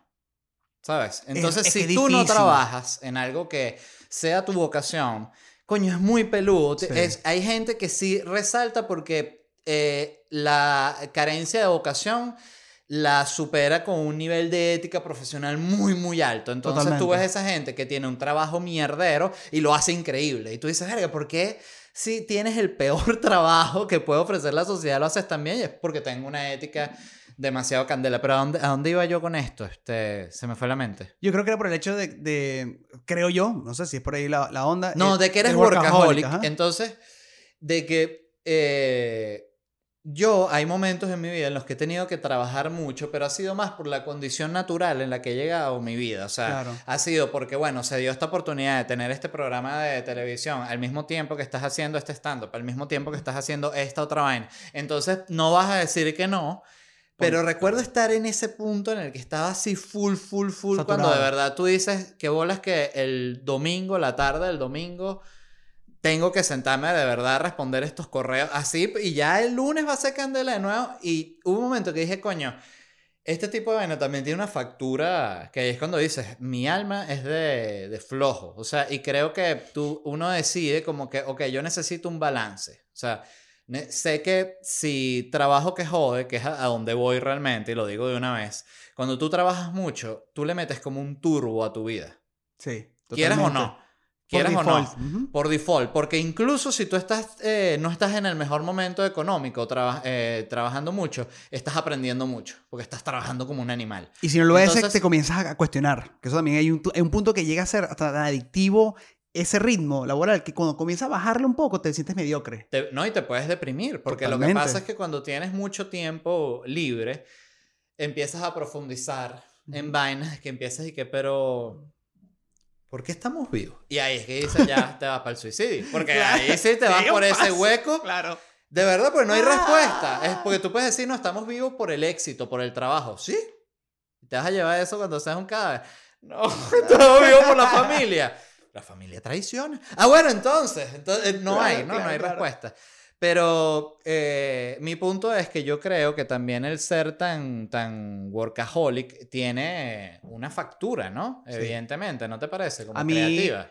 A mí hay una fatiga creativa dentro de todo el, el tema de ser workaholic. Yo tuve hace, hace dos años un tema de salud heavy que en un momento determinado el pecho me comenzó a doler durísimo. Estamos haciendo un ritmo laboral de Como unas crisis de ansiedad, algo así. Me dio, me dio- Yo siento que fue una crisis de ansiedad. Hay gente que le dice que es un preinfarto, cosa que no sé si eso es. No sé, no lo veo. Pero eh, era un ritmo muy loco que estamos haciendo ocho videos al mes. O sea, el, el average normal es como dos. Dos estás bien, tres, coño. Ok, cuatro estás, le, tienes, le estás echándole bola. Ocho era una demencia. Para mí, por lo menos, una demencia. Quizá hay directores que no, pero para mí, ocho videos, llevarle la, la- la- No, eso es una la dinámica era imposible. Entonces, claro, llegó un punto que era tanta saturación en mi celular de estar respondiendo color a todo el mundo, locaciones, feedback de, de hablar con cada uno de ellos, este, por hablar seleccionar casting, ver las visitas de locaciones, hablar con los directores de fotografía, hablar con los equipos. Brother, llegó un punto que me caí, ¿sabes? Como que me, me, me caí, al, al- al- caí mirando hacia arriba, hacia el cielo y el pecho no podía respirar, me dolió. O sea, yo dije, marico, ¿qué es esto? Y, y claro, evidentemente tuve que frenar. El doctor dijo, bro, tienes que bajarle dos porque estás exigiéndole demasiado a tu cuerpo. Estás, como tú dices, estás sacándole. Estás, estás teniendo factura lo que estás haciendo con, tu, con todo este peo loco workaholic que llevas. Y le bajé. Y ahora he tomado el tiempo de valorar las cosas, de tomar el tiempo. Justamente, volviendo a la, a la metáfora del turbo, eh, rápido y furioso, cuando metía el nitro, el Mm. nitro es una bombona. Entonces ellos tenían varias así, entonces tú podías tener una o cuatro o incluso una bombonota y ocho, todas las que tú quieras. Pero llega un momento que si tú le das todo el tiempo, eso vuelve mierda el motor. Totalmente, Es eso. obvio. Entonces llega un momento en el que también baja, me parece, coño, tu calidad creativa. eh, es el balance, todo en la vida siento que es balance. A mí me costó mucho, lo que acabaste de decir, fue lo que más me costó en mi carrera hasta ahora. Antes yo no tenía dinero, no tenía mm, equipos, no tenía estructura eh, como empresa, weón, para yo poder delegar. No tenía, era yo solo, era one man band. ¿Sabes? Por eso dije el chiste de one man band, porque literalmente era, escribía, eh, dirigía, algunas tenía que actuarlo, hacía yo el, el arte, buscaba a través de favores los equipos, lo Claro, editaba, yo recuerdo color. esa época en la que tú todavía te lanzabas que si eras uno de los personajes y también una abuela, que sí, con una peluca. ¿sabes? Tocaba, si tenía que tocar, tenía que tocar. Entonces, ahora, weón, que, que obviamente yo he pensado, ok, le da 150% del video para que saliera uno al mes. Si yo quería hacer dos era imposible, entonces tenía que, juro, delegar para poder tener mayor cantidad de proyectos. Y eso me costó mucho entender eso. Mira, este, el, el- la industria del videoclip es una cosa que va a existir eh, todo el tiempo, porque la, lo que pasa es que no cambia el, el formato de duración de, de la canción, ¿no? Entonces, Bueno. entonces siempre va a haber videoclip de una u otra forma, ¿no? Está ahorita variando, si has notado, pero está- hay una tendencia ahora que los, los temas están durando cada vez menos por el tema que te he dicho yo de que ahorita la gente se cansa más rápido de los temas y hay menor tiempo de consumo del tema. Entonces gastar tres minutos y medio en una... En una, en una Sí, que tú ves que el disco de, para ver cuánto, cuánto dura, que sí, por ejemplo, no sé, vamos a ver el último de J Balvin, cuánto, cuánto dura el, el disco de completo. Para ver. Colores, aquí está. Dura 28 minutos, dura el disco. 10 canciones. ¿Viste? Es, es la tendencia ahora. Cada vez duran menos los temas. Para 28 que, minutos es un episodio de una serie, eh, un sitcom en Netflix. Pon un disco de tu banda favorita hace 10 años. Ajá, vamos a, no, vamos a buscar Pink Floyd, que a mí me encanta Pink Floyd, que siempre es la comparación de lo más largo, pero no, vamos a Nirvana, un disco en los 90. Entonces, a ver, este clásico. 49 minutos. Never mind. ¿Viste? Y vamos a, a- a ver ahorita que si el de el del Dark Side of the Moon. Pink Floyd. Ajá, aquí está. Porque obviamente la gente es- está ahorita consumiendo las cosas de una manera muy violenta, brother. Ahorita la gente quiere un- una canción que dure dos minutos, te sepas el coro y listo, siguiente, move on. Y la gasté, la escuché tres semanas, me la hallé. Ajá, siguiente pero ¿no te parece ahí que, que fíjate que ahí como decía, hay una, una anécdota de, de Steve Jobs que, coño, no la encuentro, ¿vale? No pagaron los derechos. ¿Será que es más bien? Aquí está. Ajá, está. Any color you like. No, bueno, no voy a estar en este tiempo muerto. Pero, ah, bueno, aquí está el, el, este que es uno también famoso, el de Wish You Were Here. Dura 44 minutos. ¿Era Pero son cinco canciones. Imagínate tú. Tiene una canción de 13 minutos, claro. Shine on Your Crazy Bueno, Diamond dura como Rhapsody. 20 y tantos minutos. Este. Ajá, pero fíjate lo que decía Steve Jobs de que hay una anécdota que leí en su, en su biografía que le, le pregunta como la nueva tipa que va a entrar en. en. en marketing. Cuando Apple ya está creciendo y van a lanzar la Macintosh, ya pasaron de la Apple II y le dicen como que, mira, ¿y en qué momento vamos a hacer el estudio de mercado de cómo va a ser la, la Macintosh? Y Steve Jobs le dice, no, estudio de mercado nada. Eh, la gente no dice cómo es el producto. Nosotros le decimos a ellos cómo es el producto. Claro. Y yo dije, qué arrecho este tipo es. Claro, él es un genio, entonces claro, pues la gente dice, va a aplicar eso y que no, pero hermano, tú tienes media salchicha de perro caliente porque eres un mendigo eh, que estás di- delusional. Mira, voy a hacer un último corte aquí. Dale, dale, dale. Pero, ja, ¿no te parece que eso es como que... Si es que no puedes ir entonces tampoco en contra de lo que está sucediendo. Eso es lo loco. Pero fíjate que también el, cómo los formatos e- evolucionan esto del podcast, que eh, en, lo- en las, en las duraciones de tiempo, lo que hace este Joe Rogan, tres horas un episodio, y pasa. Y pasa, y la gente lo consume. La gente disfruta. lo pone de fondo mientras se baña, mientras se hace el desayuno, desayuna, se pone la gimnasio, ropa, trota, va en el carro. Y ahí ya se escuchó un episodio completo. Y hay gente hablando. Mira, lo que te iba a preguntar. Eh, Tú ya estás en posibilidad de hacer una película cuando se te dé la gana. Yo llevaba muchos años cuestionándome si estaba preparado o no para hacerla. Y tanto que la razón que siempre le respondía a las personas era como que aún no me sentía preparado para asumir esa responsabilidad tan grande de ser una ópera prima. Creo ahorita, en el 2020, que eso fue lo peor que pude haber dicho, que en el 2020 va a ser el año. Y todo salió mal, las vipas asesinas, el coronavirus, toda mierda pasó. Pero eh, siento que ahorita por primera vez en mi vida estoy preparado y me siento preparado para poder hacer una serie o una ópera prima. Estoy como... Y además tengo el, el anhelo, que antes yo tenía como el miedo. Yo creo que siempre que la gente me pregunta, ¿y tu guion, uno? ¿Ese es tu guion? Y yo y, y es verdad, no era mentira, llevaba ocho años haciendo un guion, pero era porque no me sentía a gusto, porque cada vez que lo veía decía, ¿qué mierda es este? Lo botaba. ¿Sabes? Lo volví a escribir. todo. Pero, ¿quieres, te gustaría hacer un, un guion tuyo o, o te gustaría comprar los derechos de un libro? Es que ese es el tema. Yo, yo no sé si es un tema de, de, de, de necesidad mío, de ego director, de cine autor, de querer hacerlo yo, de querer escribir mi propia vaina y dirigir mi propia vaina. Me encanta, me, me da placer y siempre lo he visto desde que comencé este sueño de querer ser director de cine. Pero también tengo que entender que hay, que hay que bajar un poco el ego y entender que si uno quiere también dirigir, uno tiene que entender que quizás uno no es el experto en todo. Uno no quizás es este, Sorkin, ¿sabes? Y hay que buscar una persona que quizás tenga una historia muy increíble que contar y me gustaría ser parte de eso. Ahora tengo la madurez para entender eso. Y creo que ahorita yo me gustaría, en verdad, abordar un proyecto grande, de gran magnitud, eh, asumir una serie, me fascinaría hacer una miniserie de ocho capítulos de algo duro, conceptualmente sólido, que no implique una secuela, sino que sea una limited series. O sea, esto es, y ya está. Me, me gustaría hacer eso. Yo creo que uno tiene que vivir así como, como dice mi mamá, como un hombre del renacimiento, o sea, y hacer, probar distintas cosas, ¿me entiendes? Y, a- intentar distintos proyectos. A mí me encantaría hacer cualquier tipo de cosas. Siento que el, el problema con las series, sobre todo, es que sí es algo que si no es como una película que creo que puedes levantar un capital y puedes, este lograrla o hacer una película que sea como de una, un concepto muy sencillo, pero una serie ya sí tiene que ser con una productora, juro, y tienes que entrar otra vez en todo este sistema de, de los Sí. canales que, que ahorita que cuando salió Netflix y Amazon se vendía esta idea como que ahorita todo el mundo, como si fuese YouTube, todo el mundo va a poder tener una serie y por ejemplo en México yo descubrí que todas las series que, que tú ves que si en Netflix la mayoría las produce la misma Televisa, la misma Telemundo, todas las mismas que ya hacían las Claro, novelas, cuando claro. dejaron de vender las novelas, no, nosotros llegaron, ¿quién hace, quién puede hacer esta serie eh, multimillonaria, presupuesto multimillonario, una nueva productora independiente o Televisa? Claro, O sea, no, no. no, bueno, por favor, dáselas Televisa. Este, mira, ¿qué película buena has visto últimamente? Buena últimamente que me gustó a la nueva adaptación de Wendy, de Peter Pan. Hay una canción, es este director de que hizo eh, Bestias del, del Sur, eh, ese fue el nombre, el nombre es larguísimo, que estuvo nominado al Oscar. Coño, ni Bestias. Salvajes del Sur, algo así. Él hizo una adaptación ahorita de Peter Pan llamada Wendy. Este, brother, la, la reinterpretación de la película es una vaina alucinante. Es alucinante. Es conceptualmente brillante, muy bien ejecutada. La cámara es 86 milímetros, todo en película, de verdad, vintage. Y, y creo que la manera como el tipo readaptó todo el concepto de la película es mind blowing. Vela porque te va a gustar. Yo sé que te va a encantar.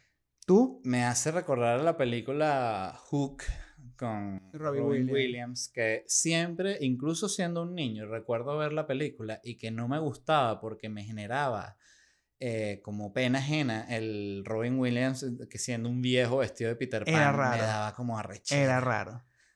Yo Dustin tengo Hoffman esa sentimientos película. encontrados con, con él, porque me parece como un tipo muy genial y vi momentos como muy fantásticos de su carrera, pero hay unas películas de él, incluso las más famosas, que me parecen una cagada. Yo no vi nunca las últimas de su carrera. Es que no provocaba, siento que es lo mismo.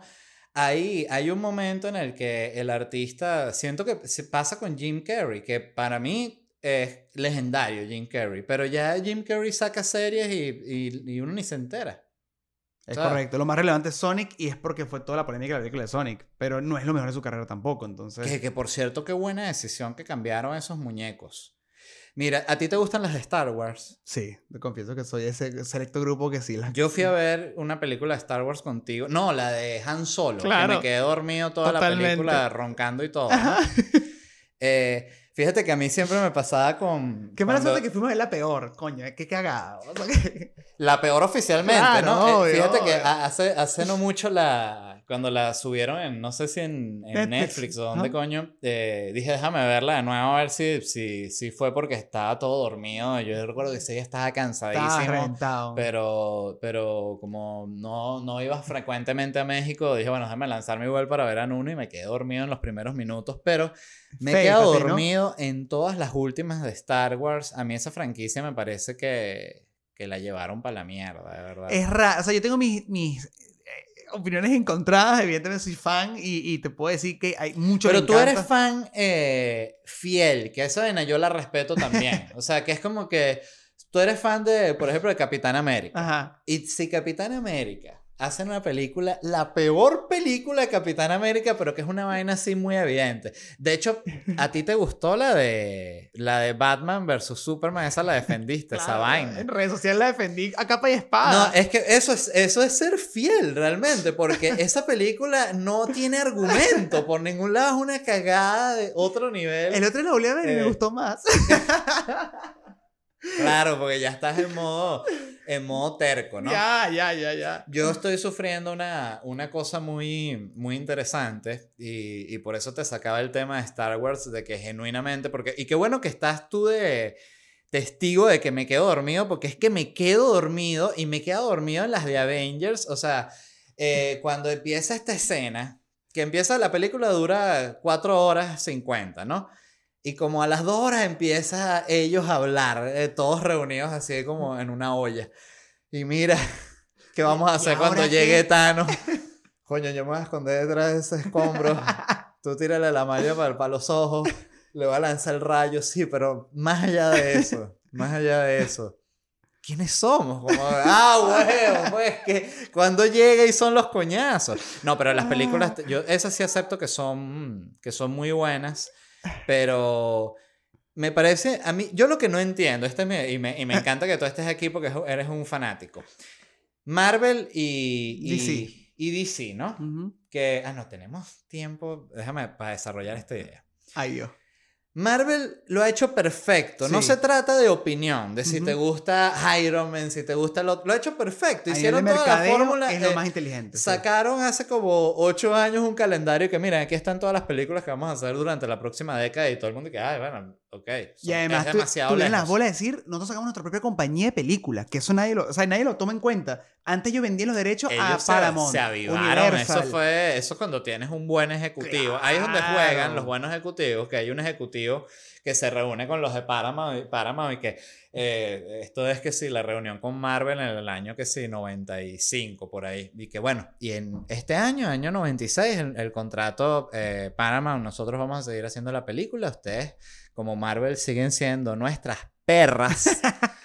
Y, y bueno, nada, ustedes ganan el 5%, nosotros nos quedamos con los juguetes y todo. Y de estos carajos dijeron, dale, perfecto. Ajá. Y le, ya le hicieron ellos, que, si tienen, lo, tienen todos los... Pero ¿quién Tenemos los muñecos, papá. en Ajá, momento? entonces mi punto es, ¿por qué no hay un ejecutivo en DC que se reúnen esos huevones todos los putos días que diga, señores, podemos copiar exactamente lo mismo que hizo Marvel? O sea, Ellos- es que, ¿sabes qué? porque es que no hay, no, hay que no hay nada que inventar. Esto no está mal. Es como que tú ves como Netflix Sí. es que se mueve así las barras y mueves para arriba y para abajo y la barra para acá. Esa es la mejor. El otro que tú abres y se abre un cuadrito y siete cuadritos. Es una ladilla. Claro. Copia todo lo que hizo el mejor. Listo. No tiene nada de malo. Tienes todos los muñecos, tienes Sí. Batman, tienes toda la vaina. Ah, Copia la vaina igual, o un mapa. Es, mira, nosotros ahorita vamos a hacer, estas son las, las películas que vamos a hacer en la próxima década.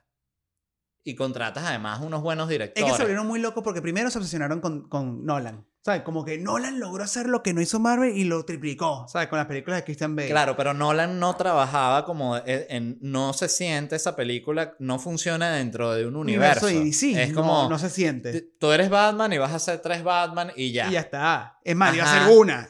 Máximo dos. La Eso es una cagada. Porque, porque esa es la donde, donde, donde los otros los cogieron. Porque tienes a Robert Downey Jr. partiéndola en todas las películas de Iron Man. de Iron Man. Y lo, después lo tienes en Avenger y te sale también en Capitán América. Y si Spider-Man va para abajo, Universe sale también. No, que Hulk también sale este carajo. No, eh, viene ahorita la de Scarlett Johansson. Puede salir como un holograma que Algo. dejaste guardado. Ya, esto lo dejaste Con tu celular, antes de morir. Esto lo dejaste antes de morir. De Era un mensaje para ella por si. De bolas. Eh, coño, es que ya el personaje. Robert, son 15 millones. Ay, dale. Dale. Grábame en holograma. O sea, mira, una de mis escenas favoritas es un video que lo he visto varias veces. Es, lo podemos ver aquí. Es el video de Hugh Jackman. eh, Claro, gritando como Wolverine en la cabina de sonido. ajá. Uf, Entonces esto es. brother. Y además le tengo un respeto enorme. Ojalá que él- a él me gustaría que volviera, que Disney dijera, ¿sabes qué? Todos esos años de puras películas mierda que tú hiciste el pasado con Wolverine, coño, hacer una buena con nosotros.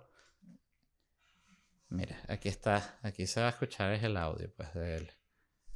Él está grabando el voiceover de, de la escena en Logan en la que él está corriendo por el bosque Que y va el- matando a todos los enemigos y la vaina. Que era el Entonces, berserker, claro, ajá. eso lo grabaron él solo corriendo, para la gente que no sepa de producción, aprovechando que tenemos aquí en Uno Gómez director, eh, eso lo graban y no van ahí con un boom corriendo mientras él graba por un bosque, porque además se va a mamar. Eh, entonces graban toda la escena, las empatan y luego arman toda la escena y él graba la voz encima. Toda la gente dice, no, nosotros tenemos internet, todo, todo el mundo ha visto eso. Ya no es el link. Pero bueno.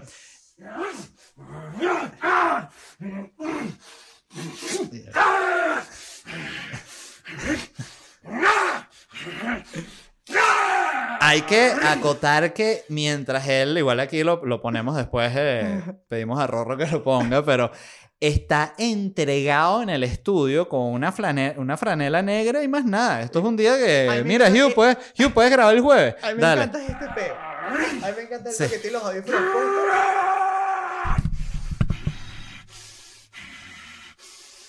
Qué quemado. Hola. A mí me encanta que el tipo está haciendo el tema de la correa y agarrándose los micros, los audífonos, ¿sabes? Que está que sí. Ajá, entonces volviendo al punto de DC, lo que yo creo que a mí me encanta, además de estar aquí, este, opinando como un huevón, este, sobre vainas, negocios multimillonarios, este, Pero sí, uno sabe también, no sean huevones. Pero es que eso fue Yo así. lo que haría, si soy el presidente de DC, seguro es de otra empresa. Ahí tienen un problema ejecutivo, básicamente. Pero yo lo que haría es, señores, reúno a todas esas. ¿Ustedes quiénes son los que decidieron eh, Batman? ¿Quién decidió que Batman era Ben Affleck? Así, pegaría ese grito. No, fue Robert. Robert, ven para acá. Verga, pana, yo te juro que yo me voy a asegurar hasta el día en que yo me muera en- de que tú no vas a trabajar más nunca. Yo ahorita voy a publicar un hilo de Twitter. Que es Cuando- la peor afrenta ahorita Claro, publicarte claro. un hilo de Twitter. hace 10 años que Es peor que un artículo que es como que... Así fue mi experiencia trabajando como una ejecutiva joven en DC. Abro hilo. Uh, Esos ejecutivos dicen, Dios mío, llama al abogado. Mira, pero sí, no, yo los votaría a todos porque es que es un desastre lo que tienen ahí. Lo que pasa es que siento que tenía una buena premisa y fue mal ejecutada. Porque sé que fue alguien, y creo que fue Zack Snyder. A Zack Snyder lo llaman. Hizo Watchmen, que me parece increíble. Watchmen me parece una tremenda película. Es una belleza. Para mí esa la, la, la escena en la que el comediante pelea con Ozymandias al, al inicio de la película con la canción de Nat King Cole. Increíble. Lloro cuando veo esa escena de lo arrecha que es. Qué belleza. Por eso, eh, eh, yo creo que era sumamente logrado el hecho de que, vayan, tráigame a Zack Snyder, que él haga Superman. Y que Superman sea además eh, supervisada por Christopher Nolan. Marico, era infalible la, la fórmula. Christopher Nolan le produce la película de Zack Snyder. Que eso la gente no ni, ni sabe de eso. Christopher Nolan le dice quién debe ser el músico, quién debe ser el- el- la producción, quién, dónde tiene que filmar. Y Zack Snyder lo que hace es filmar Man of Steel. La pega, fue buena, no fue No, ya, Knight. ya Zack Snyder está así en el set y que, bueno, entonces aquí entra Superman, Christopher Nolan. Mira, Zack, podemos hablar? Verga, le quita toda la autoridad. Eh, eres high energy. ok. Porque eh, yo recuerdo que yo eh, eh, te grabé contigo en un, en un videoclip Lazo. y ¿No? Ese. el de Lazo. Claro. Pero te he visto grabar en otros videoclips. eh, y de nuevo, cuando ya todo el mundo está mamado, tienes que estar eh, activo. Totalmente. Porque si tú no estás activo, El se va todo para la mierda. Totalmente. Ese es, para que sepa la gente, el, el precio que tiene realmente manejar gente y tener que hacer proyectos grandes y vaina que sientes que es como que no, bueno, se reúnen ahí, ¿sabes? Como... Con su la- camarita. la- lo que yo llamo como la... Sí, la mentalidad de huevón, que todo lo ve así como... Sí, eso es lo que hicieron... Ay, lo que se reúnen ahí y ponen de unas cámaras. Ay, si eres imbécil. Es todo un esfuerzo muy grande. Sí. ¿Cuál es el consejo que tú darías de verdad? Porque eso es un consejo gerencial para poder liderar uno así a un equipo tan grande. Es, es cliché, pero es la realidad. Tienes que tratar desde el conserje del edificio como el dueño del edificio igual. O sea, yo creo Como que... el- esa foto que está Obama así dándole puñito como a, a un tipo de servicio. Es que eso es líder, brother. ¿Sabes? Eh, no hay nada más que, que motive más a tu equipo de poder en verdad. Coño, voy a, voy a poner mi energía y mis ganas a este proyecto si esta persona me trata con igualdad, si me trata con ganas de que su película se la convirtió también en mi película. Yo creo que ese es el mejor truco que tú puedes hacer, que tú en verdad no llegues y como que, bueno, te pago al final del día y está, trabaja para mí, montame el doble acá, mamá huevo. O sea, no es eso, para mí es un tema de que, ¿qué vamos a hacer hoy? Coño, hola, vamos a reunirnos todos, hola mi equipo, ¿cómo están? Bien, les cuento, este proyecto va a ser un, Osuna está en un mundo de caramelo y esta piscina va a ser rosada en postproducción. Y si tú le cuentas a toda la película que tienes en tu mente, brother, tú notas la diferencia de un director que no, no, no hace, no compromete a su equipo con su visión al director que involucra a todos en su visión. La gente a mitad de pauta se quiere ir para su casa, quiere cobrar hacer un catering, quiere ir a comerse un sándwichito y irse para su casa o de repente no quiere robar más y se la dilla. Mira, yo cuando hice esta pe- pequeña serie de sketches en YouTube eh, llamada LED, eh, era el escritor, protagonista de la vaina y también productor. Y mm, me tocaba ser líder de un pequeño grupo de personas, yo diría que máximo como unos 10 el día que había más. Y no te puedo explicar la ladilla que me daba. O sea, que yo dije, ahí fue que yo dije también, no quiero hacer esto. O sea, yo, yo mataría es, es una ver. vaina, eh, eh, tienes que tener una, un nivel de energía muy grande Y tienes que tener, que también es una cosa que es pesada, autoridad. Claro. Porque de repente te llega alguien nuevo que anda mandando mensajitos, ¿sabes? Entonces está en el set este, y se escucha... "Prim, prim", Prim. Claro. y de repente y está, está Ozuna. Entonces provoca ¿Cómo- darle cómo una cachetada. tú? Por ejemplo, para No, explicarle yo a no, la gente. yo no tuve nunca ese tipo de, contra la de- ventana de y te están problemas. cogiendo por el culo. ¿Cómo coño No, pero ahí, ahí cuando lo que pasa es que yo ahí trabajaba con puros comediantes y trabajar con comediantes es la vaina más fácil del mundo porque un comediante para mí es una persona de verdad que está entregada al performance al 100% y no va a consultar absolutamente nada. Ni cuestionar, O sea, ni, ni na- nada. cuestionar Nunca te cuestionan ninguna idea. Nada cuestionan. Es como que, ¿qué quieres que, que haga aquí? Bueno, es eso. Yo recuerdo que grabamos en la, en la, en la escena esta que, que del video de Lazo, que yo me tengo que caer, la, Sí. la, la, la, Sí. protagonista me empuja, yo caigo de una mesa para atrás y... mm, Y bueno, entonces eran todos, tenían como unos vasos y todo un pedo y se volvía mierda la mesa y yo caía. Entonces grabamos la primera, yo todo mojado y entonces tú te acercaste que muy, muñeco así, súper líder. Muñeco, quedó increíble, no tienes idea. De verdad, creo que es la mejor escena que he grabado. Pero. Pero, muñeco, si la hacemos de nuevo, porque fíjate que podemos meter un flare que justo levante ahí. Yo, qué mierda, bueno, vamos a darle. Oh, Y yo lo hubiese hecho, la verdad, un millón de, de veces, ¿sabes? No importa porque es una entrega en, en la, Claro. en el producto. Yo recuerdo que cuando el primer trabajo que yo tuve así como pagado, trabajé en Asinon TV, la tienda que vende productos de televisión, Aptronics y vainas.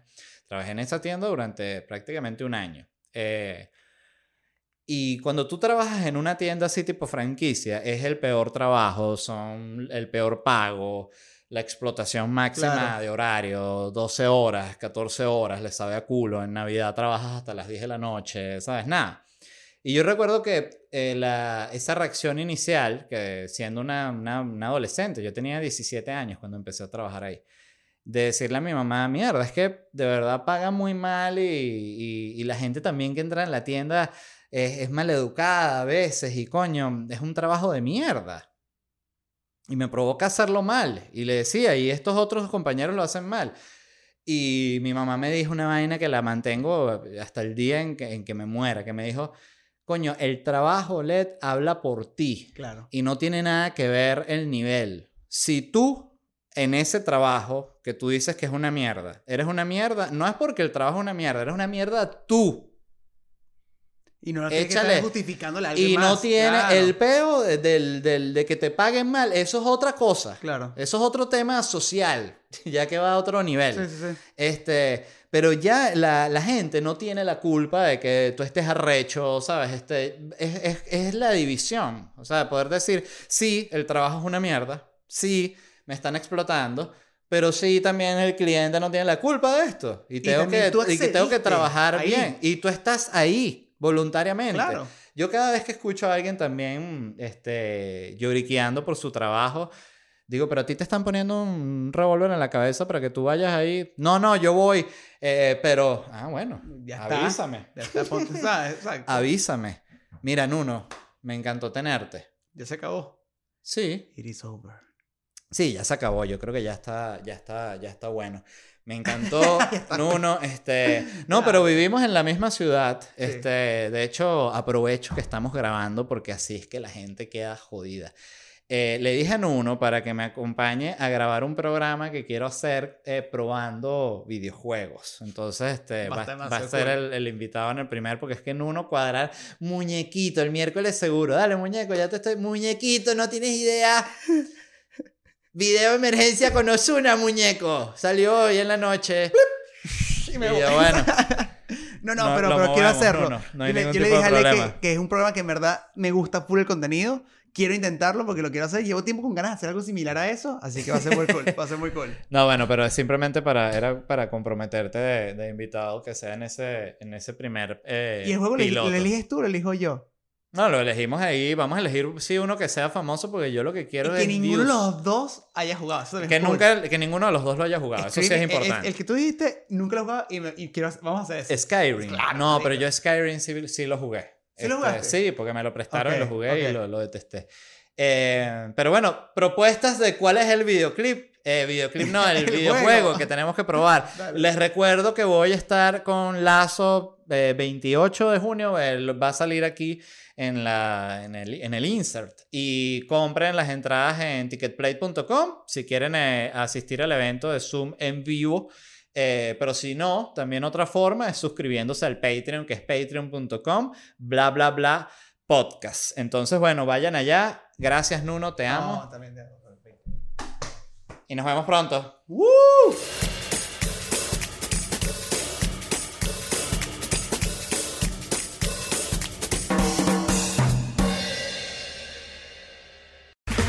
Okay, round two. Name something that's not boring. A laundry? Ooh, a book club. Computer solitaire, huh? Ah, sorry, we were looking for Chumba Casino. That's right. ChumbaCasino.com has over 100 casino style games. Join today and play for free for your chance to redeem some serious prizes. ChumbaCasino.com. No purchase necessary. Where prohibited by law. 18 plus terms and conditions apply. See website for details.